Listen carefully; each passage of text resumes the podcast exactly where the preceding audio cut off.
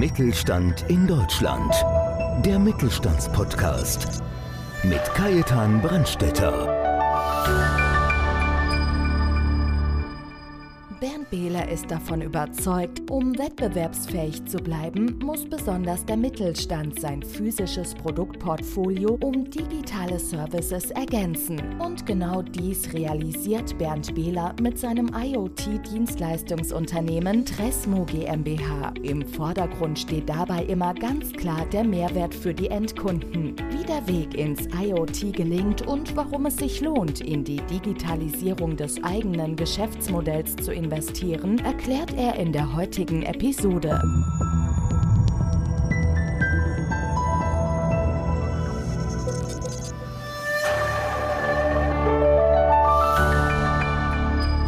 Herzlich willkommen zur nächsten Ausgabe Podcast Mittelstand. Ich bin Kai den Brandstätter, heute wieder aus dem Kaminzimmer in München und habe wieder einen spannenden Gast bei mir, und zwar Herrn Bernd Behler. Herzlich willkommen. Vielen Dank für die Einladung. Herr Bernd Behler ist Mitgründer und einer von drei Geschäftsführern des Augsburger IoT-Dienstleisters Tresmo. Seit mehr als zehn Jahren begleitet er als IoT-Experte mit seinem Team Unternehmen auf ihrem Weg zum smarten Produkt. Zu den smarten Produkten muss man eigentlich sagen. Herzlich willkommen, lieber Bernd. Vielen Dank.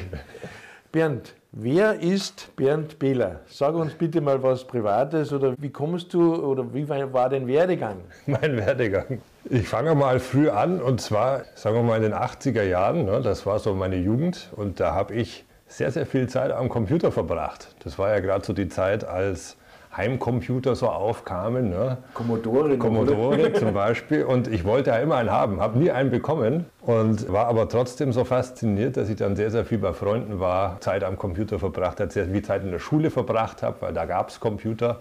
Damals noch zweifarbige Monitore und, und so weiter. Und ich habe das geliebt, mit Computern zu arbeiten. Ja? Und das war auch genau diese Zeit, als dann dieses Online losging. Ja? Also als es losging mit dem Internet und es die ersten Möglichkeiten gab, sich zu verbinden mit seinem Computer und nicht nur mit Disketten zu arbeiten, sondern also wirklich online zu gehen, mit anderen sich zu vernetzen und zusammenzuarbeiten. Und das war eine sehr, sehr spannende Zeit für mich. Und das hat mich so begeistert, dass ich das eigentlich zum Beruf gemacht habe und gesagt habe, ich möchte in der Branche arbeiten und habe dann da angefangen, im Endeffekt mich selbstständig zu machen. Und so habe ich meine Liebe zum Computer im Endeffekt die letzten Jahre gepflegt und gehegt und weiterentwickelt, bis hin zu smarten Produkten, wo ich eben heute angekommen bin.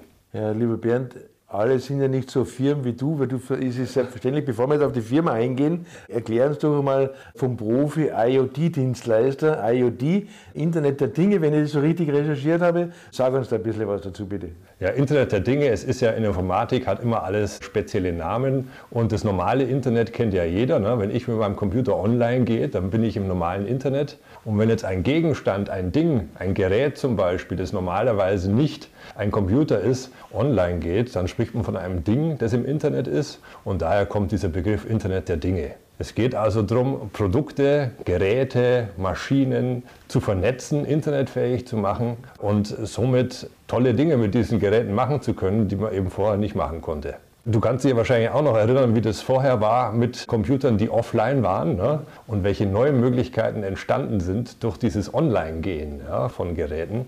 Und heute würde keiner mehr einen Computer kaufen und sagen, er lässt den offline, er verbindet den nicht mit dem Internet. Und genau an der Stelle sind wir jetzt eigentlich, dass wir sagen, wir wollen möglichst viele Dinge, Produkte mit dem Internet verbinden, damit die smart werden können und damit ich Mehrwerte bieten kann, die ich halt nicht machen kann, wenn das Produkt einfach nur offline ist. Ja, ja ein schönes Beispiel, das ist auch, ich war ganz begeistert. Wenn ich bei mir im Terminkalender die Adresse eingebe, dann sage ich ans Auto senden und dann ist das im Navi automatisch drin. Genau. Das ist echt stark. Genau. Also ein Auto war ja früher auch eher offline und inzwischen beginnt es ja auch da, dass die Autos online sind und ein fester Teil dieses Netzwerks werden, mit dem wir täglich interagieren werden und von dem wir natürlich jeder gewisse Vorteile hat, weil es komfortabler wird, weil mir Dienste angeboten werden. Mein Auto aktualisiert sich selbstständig, hat neue Funktionen. Das alles wird möglich durch das Internet der Dinge und die Dinge nennt man dann eben smart. Ne? Sobald sie dann verbunden sind mit dem Internet und diese Mehrwertfunktionen mitbringen, spricht man von smarten Produkten und da kommt die Bezeichnung her. Bevor wir jetzt ein bisschen näher drauf eingehen, vielleicht ganz kurz, wie bist du eigentlich zu deiner Firma gekommen, weil ihr habt sie zu dritt gegründet.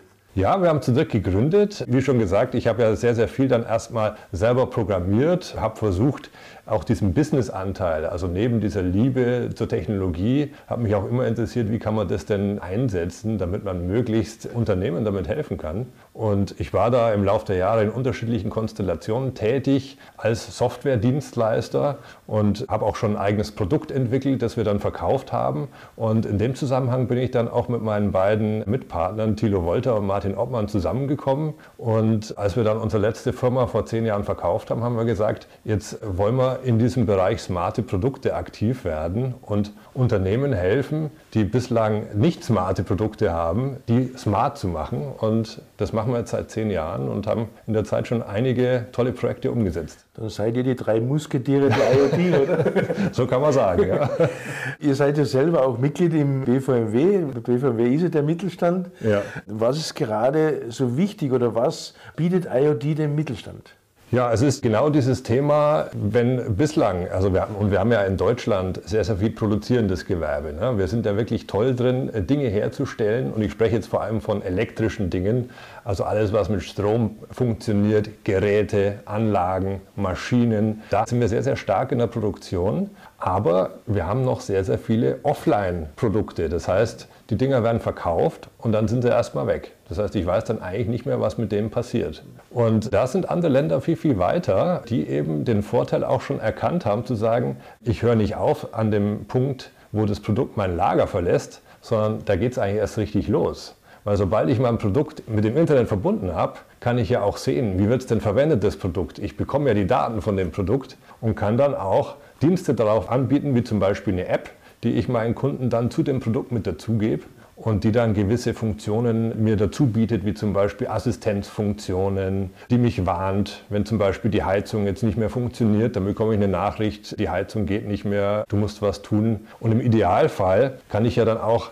fernsteuern. Ne? Also das ist auch so ein Thema, dass ich sage, ich als Kunde dieses Produkts kann dann mein Produkt fernsteuern, ich kann es fernüberwachen. Diese ganzen Funktionen, die eben nicht möglich sind, wenn es ein Offline-Produkt ist. Und das ist genau dieses Thema. Der Mittelstand steht eigentlich in Deutschland gerade an dem Punkt, dass er, obwohl er sehr, sehr gut seine Offline-Produkte Stand heute noch verkauft, an der Schwelle steht, wo er sagt, er muss auch zusätzlich zu diesen Produkten digitale Geschäftsmodelle einführen und diese Produkte eben smart machen. Und das ist momentan nicht so einfach, weil es da eben einige Herausforderungen gibt auf dem Weg und viele sich vielleicht auch diesen Schritt noch gar nicht zutrauen. Also ich kenne durch Zufall, also Zufälle gibt es ja keine, aber ich kenne den Gründer einer Running-App. Mhm. Die, Geschichte ist bekannt, aber ich werde jetzt den Namen da nicht sagen. Wenn jemand will, kann er mich anrufen. Ja. Und zwar, die haben diese Linz in Österreich gegründet und dann einen großen Turnschuhhersteller verkauft. Und da bin ich das erste Mal drauf gekommen, weil die haben ja, du gibst dir dann ein, wann kaufst du die Schuhe und dann nach 300 Kilometer plötzlich kriegst du die Mail, ja, sie sind jetzt 300 Kilometer ja. gelaufen. Es wäre sinnvoll, dieses Modell für sie, haben wir gerade Angebot, weil das ist auch das Folgegeschäft für Mittelständler. Ja. Du kannst ja richtig Geschäft, Umsatz generieren. Macht ihr sowas auch? Ja, ja. Programmierung? Definitiv. Also diese ganze Strecke von Verbinden des Geräts erstmal mit der Cloud und mit der Firma selber, ne? den Teil übernehmen wir, als auch das Verbinden des Kunden natürlich mit der Firma über Apps zum Beispiel. Und dann laufen eben diese beiden Datenstränge zusammen und dann kann ich eben auch sowas machen wie Abo-Modelle, wie Dinge nachliefern, wenn ich sehe, ein Verbrauchsstoff geht zu Ende, beim Drucker zum Beispiel, ne, wenn der Toner ausgeht. Ne, das sehe ich ja dann und kann dann schon ein Abo-Modell anbieten, um den nächsten Toner wieder loszuschicken. All diese Dinge kann ich eben machen, sobald ich diese Verbindung hergestellt habe. Und das ist eben der erste Schritt zu sagen, ich gehe jetzt her und fange an, meine Produkte internetfähig zu machen und smart zu machen und biete dann neue Geschäftsmodelle darauf basierend an. Ne? Abo-Modelle, Service-Modelle. Gerade im Heizungsbereich ist es auch so ein Thema, dass man schon erkannt hat, viele wollen eigentlich gar keine Heizung selber kaufen, sondern sie wollen sie eigentlich schön warm haben. Die Heizung ist ja nur Mittel zum Zweck. Und insofern gehen viele her und sagen, sie verkaufen einfach ein Wärmeabo. Die sagen, bei mir kannst du für so und so viel Euro im Monat einfach ein warmes Zuhause haben. Und es ist völlig egal, was da für eine Heizung drinsteht, weil die hat dich eigentlich gar nicht zu interessieren. Und wir kümmern uns darum, dass die da einfach funktioniert und dass die nicht ausfällt.